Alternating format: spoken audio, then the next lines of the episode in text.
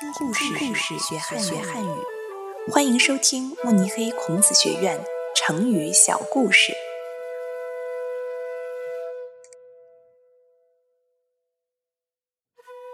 有备无患，出自《尚书说命种》，改编者郝文超。在春秋时期，晋国和宋国一起打郑国。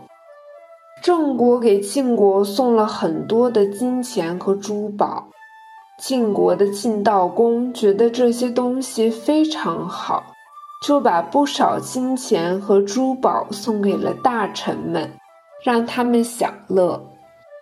但是魏将劝晋悼公一定不能陷入快乐的日子，而是要对郑国的军队有所准备和提防。有准备以后，就没有什么可担心的了。这就是有备无患。晋悼公认为他说的话很有道理，于是就多花时间在准备打仗上。成语“有备无患”告诉我们，做事情要先有准备，就可以避免之后的很多麻烦。